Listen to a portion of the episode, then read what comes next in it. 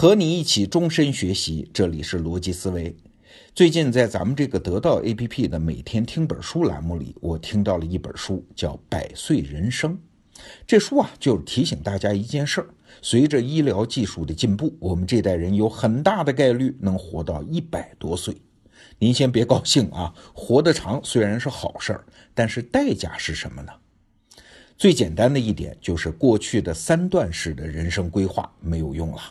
所谓的三段式人生，大概就是三十岁之前学习成家立业，三十岁之后在社会和家庭中顶大梁，六十岁之后退休回家安度晚年等死。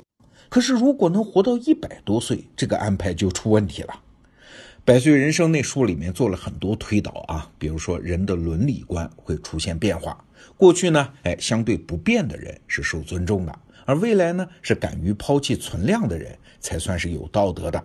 再比如说，人的婚姻选择会更加慎重，因为选一个人要跟他在一起的时间实在是太长了嘛。还有人的资产也主要从金钱变成了信用和人脉等等。那这书最触动我的地方是他提醒我，退休这件事儿，我们这一代人必须重新考虑。当年我在办跨年演讲的时候，立誓要干二十年，这就是按照我六十岁退休来算的。可是今年呢，我越想越不对劲，六十岁可不是船到码头车到站，后面可能还有黑洞洞的四十年呀，那是多么漫长的时间！我从一个婴儿变到现在，也就活了四十年啊。哎，这后面退休之后的四十年怎么过？我把它称之为叫“四十年黑洞”啊，这个词儿最近老在我的脑子里面盘旋。这可能是我们这代人遇到的最大的挑战，现在就必须开始考虑和安排。首先，我们要认清的一个事实是，六十岁之后的四十年，我们的身体可能还算健康，但是认知和脑力是不可避免的要衰退的。每天的太阳照常升起，但是你每天都要带着前六十年积攒下来的那些私心杂念、陈旧的习惯和偏好继续往前走。我们要花很大的力气才能跟上这个时代啊。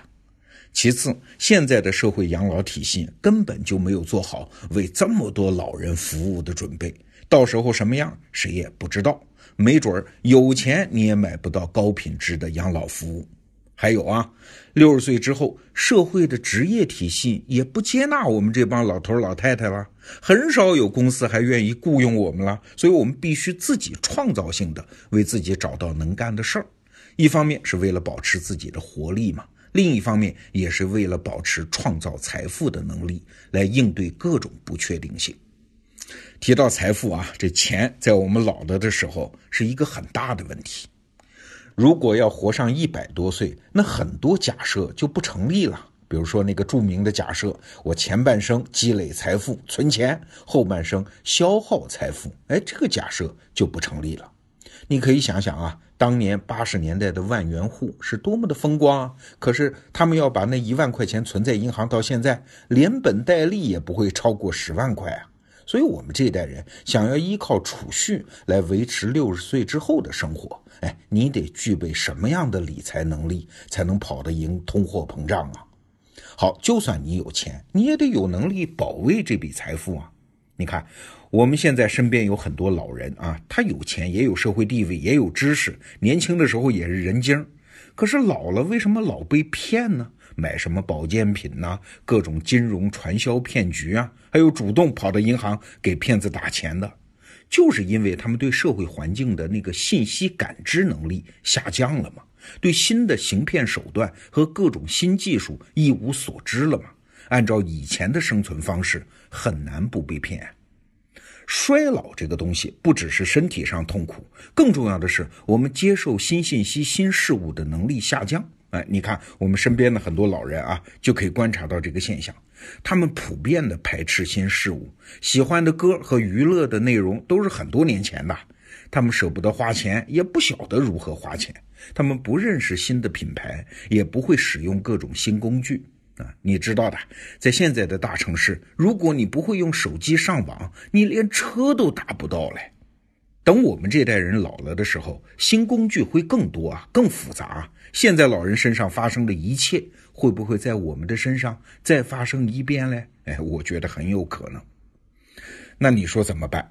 没有别的办法，我们从现在开始起，就必须学会过一种无限升级的生活，来应对那个四十年黑洞。过去啊，人受教育，掌握一门知识或者手艺，然后应用到退休，问题不大呀。所以才有人提倡要干一行爱一行，进一个单位要忠诚于一个单位。可是你想到没有？现在产业迭代速度这么快，有的新兴行业从兴起到衰落，也许只有十几年的时间。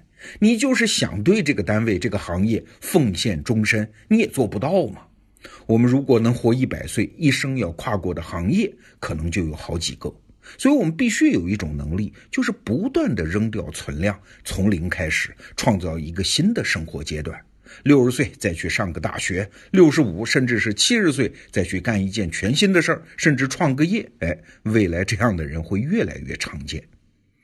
凯文·凯利在《必然》这本书里讲了十二个关键词啊，开篇的第一个词儿是“形成”，什么意思呢？它就是指未来世界啊，没有一个固定的状态，所有的状态都在不断的形成中，不断的升级，是未来世界的常态。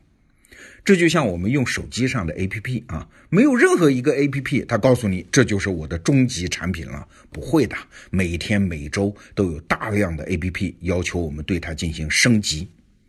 无论你使用一样工具的时间有多长，无尽的升级都会把我们变成一个初学者，一个菜鸟嘛。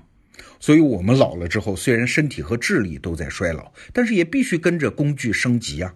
这是一场我们和工具之间的升级军备竞赛，无休无止。工具永远在迭代，除非你死了，活着就得升级。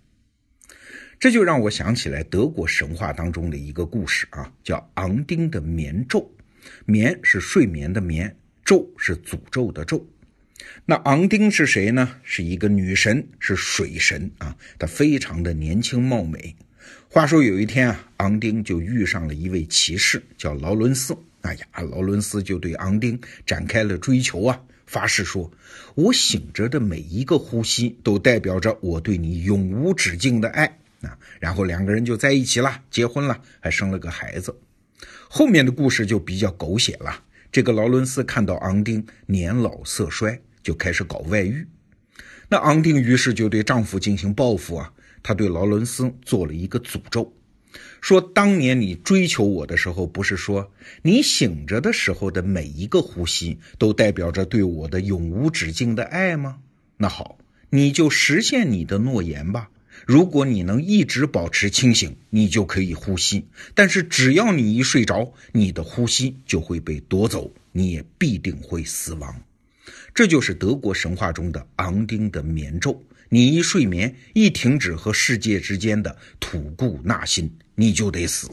你看，我们未来的长寿人生，很可能就像是这样一个昂丁的眠咒啊！想要好好活着，你就要不眠不休，保持清醒。你要始终保持在不断升级的状态，不然就会被淘汰。建议大家到每天听本书这个栏目里去找到三月九号的这本书《百岁人生》，为那个四十年黑洞早做准备啊！